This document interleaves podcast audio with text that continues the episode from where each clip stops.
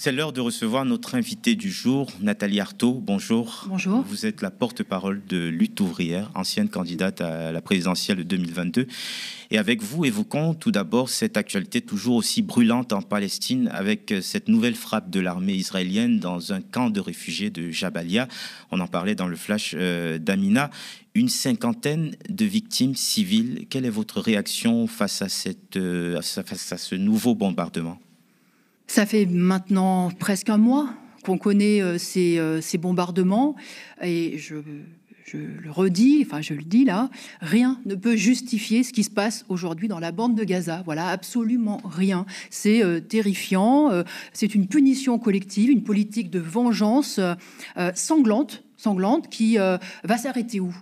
Où est-ce que cela va s'arrêter? Voilà, il y a aujourd'hui, enfin, tous les témoignages qu'on a sont, mais sont, vraiment, enfin, sont terrifiants. Euh, hier, j'entendais un, Palestinien de Gaza expliquer que chacun attend son tour pour mourir. Hein, euh, vous avez vu que maintenant ils écrivent euh, le, euh, le, nom, le prénom des enfants sur, leur corps parce qu'ils veulent qu'ils soient retrouvés en cas de, d'effondrement de, leur immeuble sous un bombardement. Enfin, et, on connaît la situation dans les hôpitaux. On sait que voilà, c'est à la fois les bombes, c'est à la fois les privations de, de nourriture, d'eau, de médicaments. Enfin voilà, donc tout ça est et, révoltant. Et bon, moi, ce qui, euh, ce qui est aussi frappant, c'est de voir que ça se déroule. C'est un massacre, un massacre de masse qui se déroule au vu et au sud du monde entier, et avec la bénédiction, je dirais aussi, bah, des grandes puissances impérialistes et des États-Unis, bien sûr, à commencer, et euh, la France et d'Emmanuel Macron euh, derrière. Est-ce que vous pensez qu'il y a eu une espèce de, deux poids, deux mesures dans l'émotion collective avec la, tout aussi terrible euh, l'attaque du Hamas du 7 octobre, mais derrière des victimes palestiniennes qui sont passées un peu sous le radar, qui, sous, prétexte euh, d'essayer d'éliminer un ou deux euh, chefs du Hamas, qui sera, on le sait, remplacé dans la foulée. Oui, c'est ce que j'ai ressenti. Bien sûr que le, les, les, massacres perpétrés par, par le Hamas le 7 octobre sont des monstruosités très clairement. Voilà, et je pense d'ailleurs que cela, euh, c'est comment dire, c'est une impasse totale, y compris pour la cause palestinienne. Mais après, euh, après cela, c'est évident que euh, on a vu une disparition des victimes palestiniennes. Hein, c'est moi j'ai été frappée de, de, euh, toute l'empathie et l'émotion qu'on pouvait euh, euh, partager face au drame subi par les Israéliens des kibbutz par exemple, hein, et puis par le fait que finalement du côté des victimes palestiniennes, on ne connaît pas le nom, on ne connaît pas les visages de ceux qui sont morts. On ne connaît pas leur histoire. En fait, ils sont, euh, euh, ils sont euh, gommés. Hein, ils ont même pas. Voilà, on, nie leur souffrance, exactement comme finalement on nie leur droit à, jouir bah, d'une existence nationale. Ça, va de pair. Donc oui, moi j'ai ressenti ça et je pense que c'est ce qui explique aussi ce besoin, cette volonté, y compris de manifester de manifester aujourd'hui pour dire mais, mais regardez, regardez ce qui se passe, c'est insoutenable. Euh, ce massacre-là, il est perpétré euh, par l'armée israélienne. On peut parler de terrorisme. Ah oui, là parlons de terrorisme, c'est le terrorisme à grande échelle, du terrorisme d'État, avec des moyens sophistiqués d'une armée Hein, certes, euh, mais euh, donc euh, voilà, il faut, le, il faut le dénoncer et je crois que c'est important de le faire aujourd'hui, bien sûr. L'ONU parle d'ailleurs de probables crimes de guerre. Est-ce que on a assisté quand même à, une certaine retenue de la part de, de la communauté internationale, l'Occident en particulier, sur le fait de qualifier les actes de l'armée israélienne? Mais Depuis le départ, et en fait, ça ne date pas d'aujourd'hui. Hein, euh, depuis le départ, euh, les grandes puissances euh, finalement laissent, laissent Netanyahou et son gouvernement d'extrême droite et l'armée israélienne agir comme il le veut depuis le début. Et, ce n'est pas une surprise, parce que ça fait 75 ans que ça dure au bout du compte. Ça fait 75 ans que les États-Unis, l'impérialisme, couvrent tous les crimes d'Israël. Parce que moi, j'ai été aussi choquée par euh, hein, cette, cette, présentation euh, du 7 octobre, comme si finalement c'était euh, un massacre qui arrivait comme ça de, de, nulle part, que personne ne pouvait comprendre. Mais non, il y a une guerre, une véritable guerre. Il y a une politique systématique d'oppression, de spoliation, de colonisation, hein, qui, qui, a même subi donc une, une, une, accélération depuis un an avec ce gouvernement Netanyahou. Donc, c'est la réalité et cette réalité-là, euh, en effet, euh, elle, a été euh, avalisée hein, depuis 75 ans par les grandes puissances. Donc moi, si vous voulez, je n'attends absolument rien absolument rien de, des États-Unis et même des discours de compassion que de Macron ou de, ou de la France. Il pourrait retenir le bras de l'armée israélienne. Biden. Il pourrait le faire. Il ne le fait pas parce que tout simplement, Israël est depuis, euh, euh, depuis le départ la base avancée finalement de l'impérialisme dans cette région, dans cette région ô combien cruciale pour le pétrole et pour le commerce. Derrière euh, cette politique d'oppression, hein, israélienne, il y a les intérêts de l'impérialisme. Il faut vraiment toujours l'avoir en tête.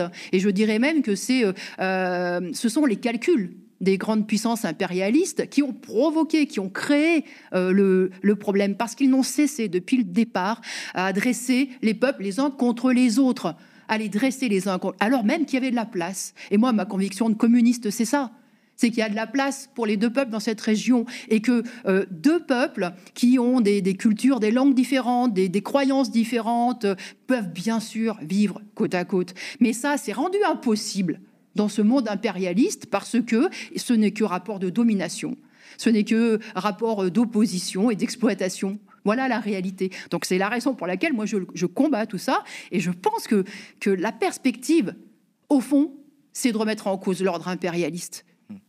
Alors vous parliez de, des victimes qui seraient un peu euh, invisibilisées. Le Quai d'Orsay a fait part euh, des victimes palestiniennes, je précise, le Quai d'Orsay donc a fait part de sa vive inquiétude, mais c'est la première fois que le ministère des Affaires étrangères parle clairement de victimes palestiniennes. Est-ce que les autorités de notre pays sont à la hauteur de ce qui se passe actuellement?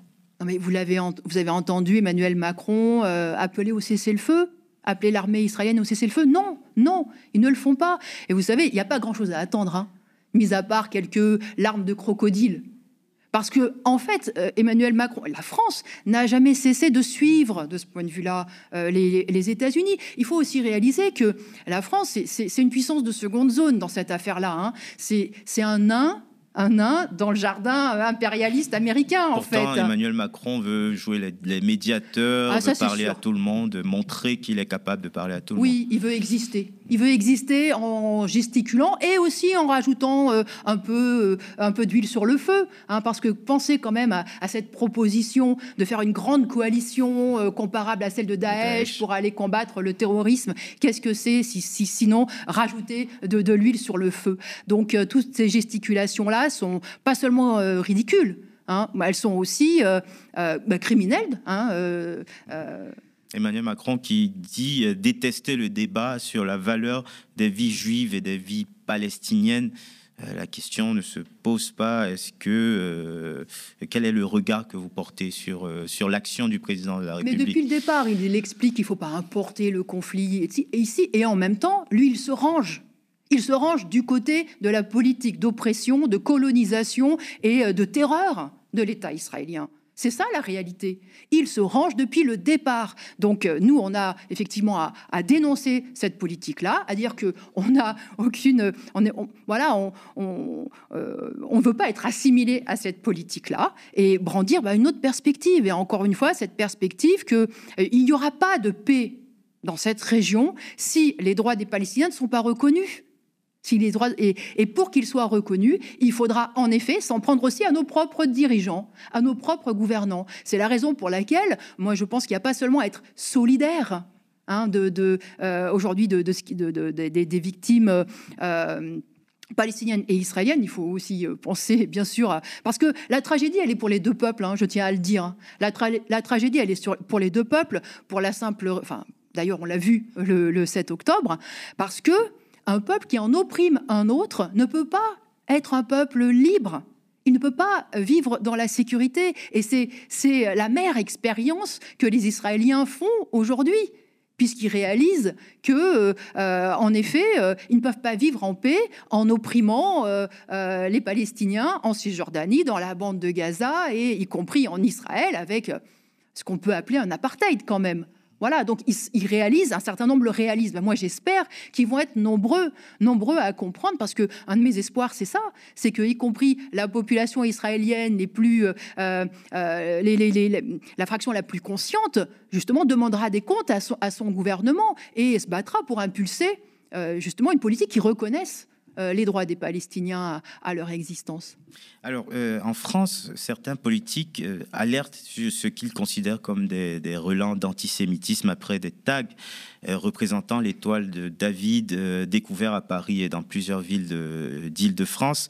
Écoutons Gérald Darmanin qui annonce l'ouverture d'une enquête. Je crois que les Français de confession juive voient tout l'effort que font les policiers, les gendarmes et l'État pour les protéger. Ensuite, l'antisémitisme est un poison qu'il faut combattre sur Internet, qu'il faut combattre politiquement. Nous regrettons bien évidemment euh, que ce soit euh, dans une forme d'islam radical ou dans une forme d'ultra-gauche, que cela se rejoigne dans la haine des juifs et la République est là pour lutter contre ce poison. Alors, on est face à une résurgence de l'antisémitisme. Est-ce que euh, ce gouvernement, sous la houlette de Gérald Darmanin, est celui qui pourra le combattre? Oh, sûrement pas, sûrement pas. Euh, euh, peut-être, peut-être qu'il y a une résurgence euh, de, des actes antisémites, de racisme aussi. Hein, ça, c'est sûr que, vous savez, voilà, c'est ce qui est tragique dans la situation. C'est que là, aujourd'hui, finalement, le fossé d'incompréhension qui existait déjà, Hein, euh, est en train de se renforcer de, dizaines de milliers de cadavres. Donc évidemment, tout ça, ça sème la haine, la haine, euh, je dirais, de, des, euh, des, deux côtés. Mais pour le monde du travail, pour, pour l'avenir, pour, pour le combat des travailleurs, eh bien, il faut combattre absolument ces, toutes ces formes de racisme euh, qui sont autant de divisions, qui sont autant d'impasses. Vous savez, le mouvement ouvrier n'a cessé de combattre l'antisémitisme. Il n'a cessé de le combattre parce que justement, ça a toujours été une façon de faire diversion et une façon euh, finalement d'empêcher les travailleurs euh, d'identifier euh, les véritables ennemis qu'ils avaient face à eux.